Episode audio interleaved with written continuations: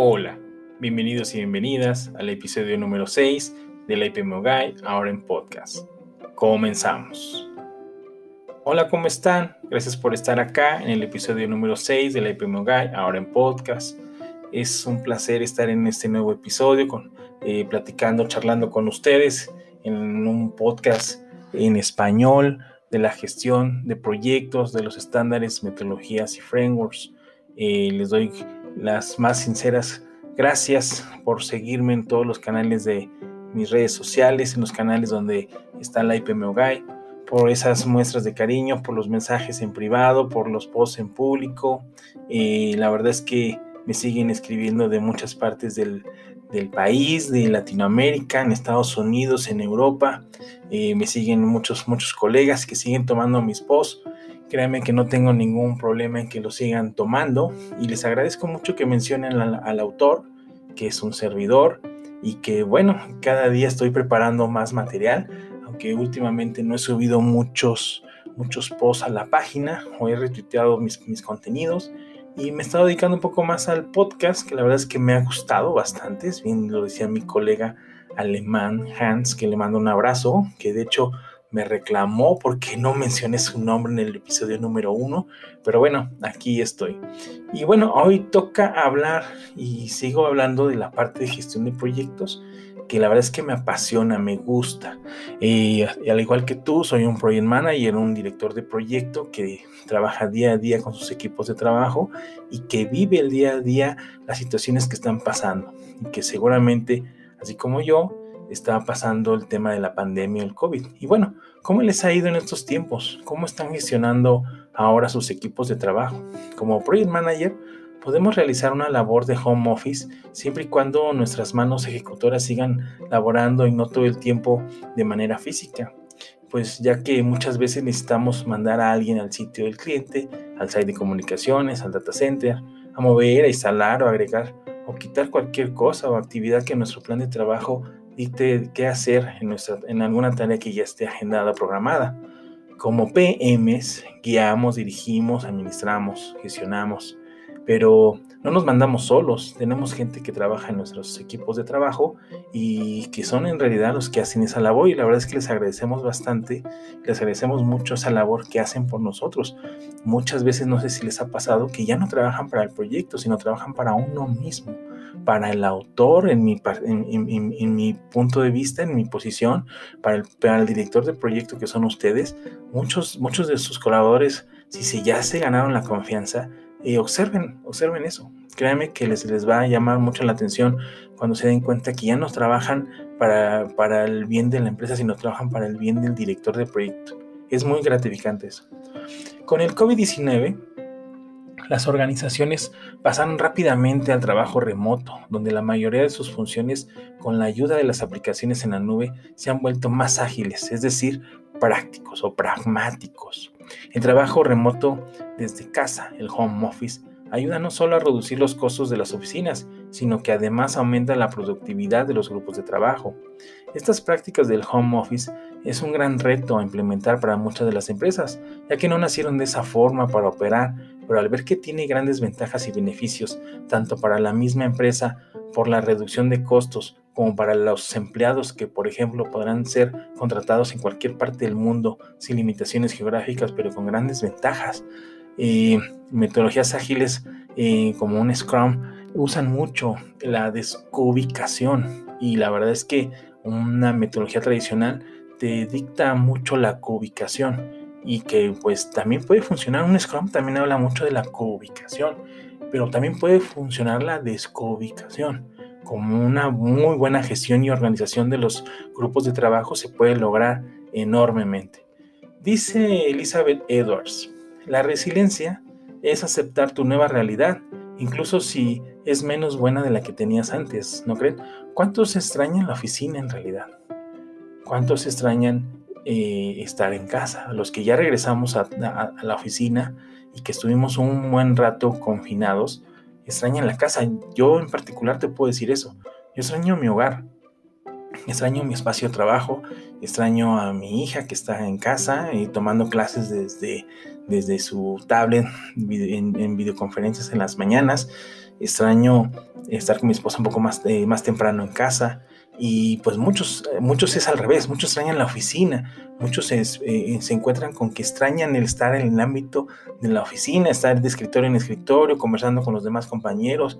Y pues es nuestra naturaleza nacimos para ser sociables, nacimos para estar compartiendo, para estar, eh, ser sensitivos y, también estar cerca de, nuestros compañeros de trabajo, aunque no estén dentro de nuestros proyectos, extrañamos mucho eso y ha sido, ha sido complicado.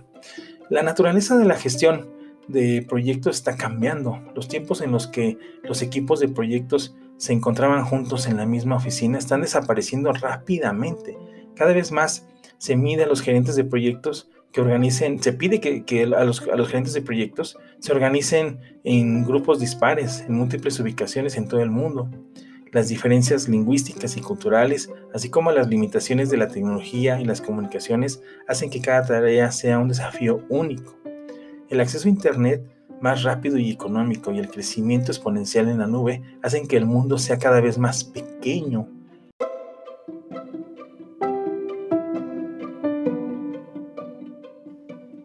el recurso más valioso del mundo es el conocimiento y el mercado de servicios y habilidades está volviendo verdaderamente global.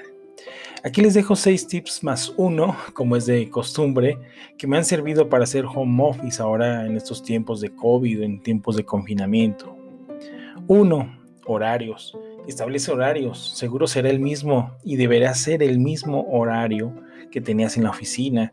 Aquí es importante que que fijes tu, hora de entrada y tu hora de salida. No, no, es, no es bueno que estés a la 1 o 2 de la mañana conectado resolviendo temas. A la 1 o 2 de la mañana deberías de estar ya resolviendo temas del, del, día presente y no del día anterior. Entonces eso te va, te va a ayudar muchísimo. Dos, espacio. Fija un espacio para tu oficina en casa. Déjame comentarte que yo cuando inicié el confinamiento Inicié trabajando en la mesa del comedor, después un poco en la cocina, después pude comprar una mesa plegable y pues después y ahorita pues ya tengo un escritorio ya más establecido, cajoneras, mis cargadores, ya tengo mis aditamentos eh, muy semejantes o muy similares a los que tengo en la oficina y la verdad es que eso me hizo eh, rendir, rendir de la mejor forma, me hizo sentir como estar en, la oficina, eh, pero estando en casa con todas las bondades y beneficios que es estar en casa y disfrutarlo. tres, familia. Tu familia y amigos deberán saber que estás trabajando y que no estás disponible o de vacaciones.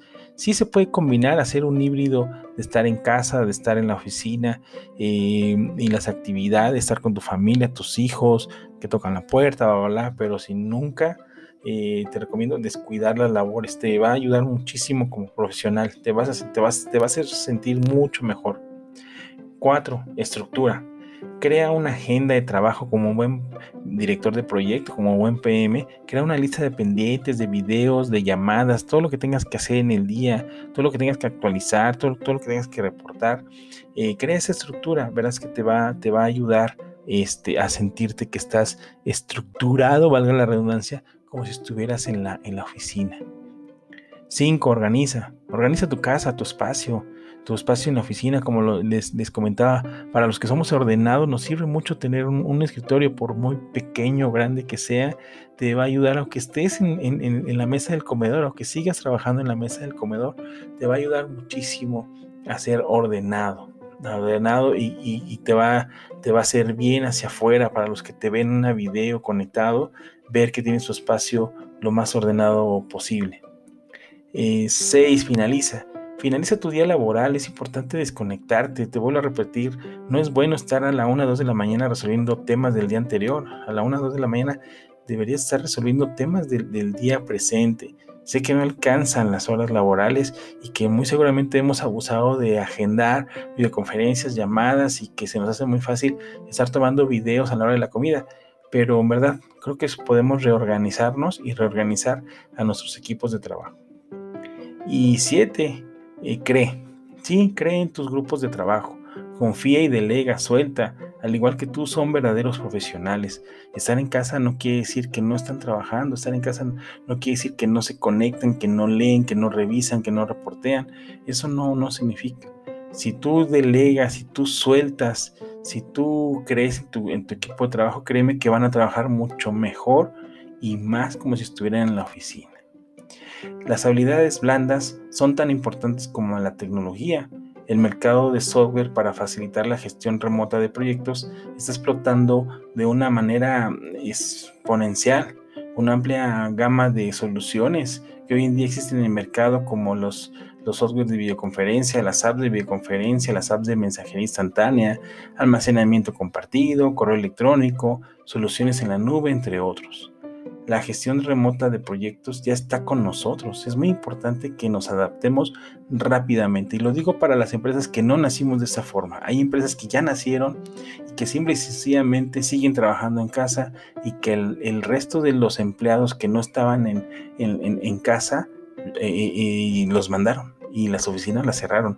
Esto es para las empresas con las que nosotros laborábamos y no estábamos eh, muy acostumbrados al home office o al esquema híbridos. Muy seguramente en este término de 2020 y a principios de 2021, muy seguramente seguiremos así o, más. Eh, la gestión remota está creciendo y es importante, repito, que nos podamos adaptar. Será cada vez más la forma en la que la gestión de proyectos funcione así. Y este es el futuro, les vuelvo a repetir, ya está presente. Es muy importante que te adaptes lo más rápido posible a esta nueva forma de trabajo. Estamos como la IPMO Guy en todas las redes sociales y ahora en todos los canales de podcast. Gracias por llegar hasta acá en este nuevo episodio de la IPMO Guy. En el siguiente episodio abordaremos temas de las metodologías, estándares y frameworks, entre otros temas que llegan a la PMO. Para el siguiente podcast te hablaré de los proyectos tradicionales versus los proyectos ágiles. Muy importante, vamos a empezar a hablar de un Scrum, de un DevOps, de un Kanban. Voy a abordar un poco más del PMI, que ya viene la versión 7, abusados. Muchos colegas he estado viendo en LinkedIn que se están certificando o recertificando y se, ve una oleada, muchos están certificando. ¿Por qué?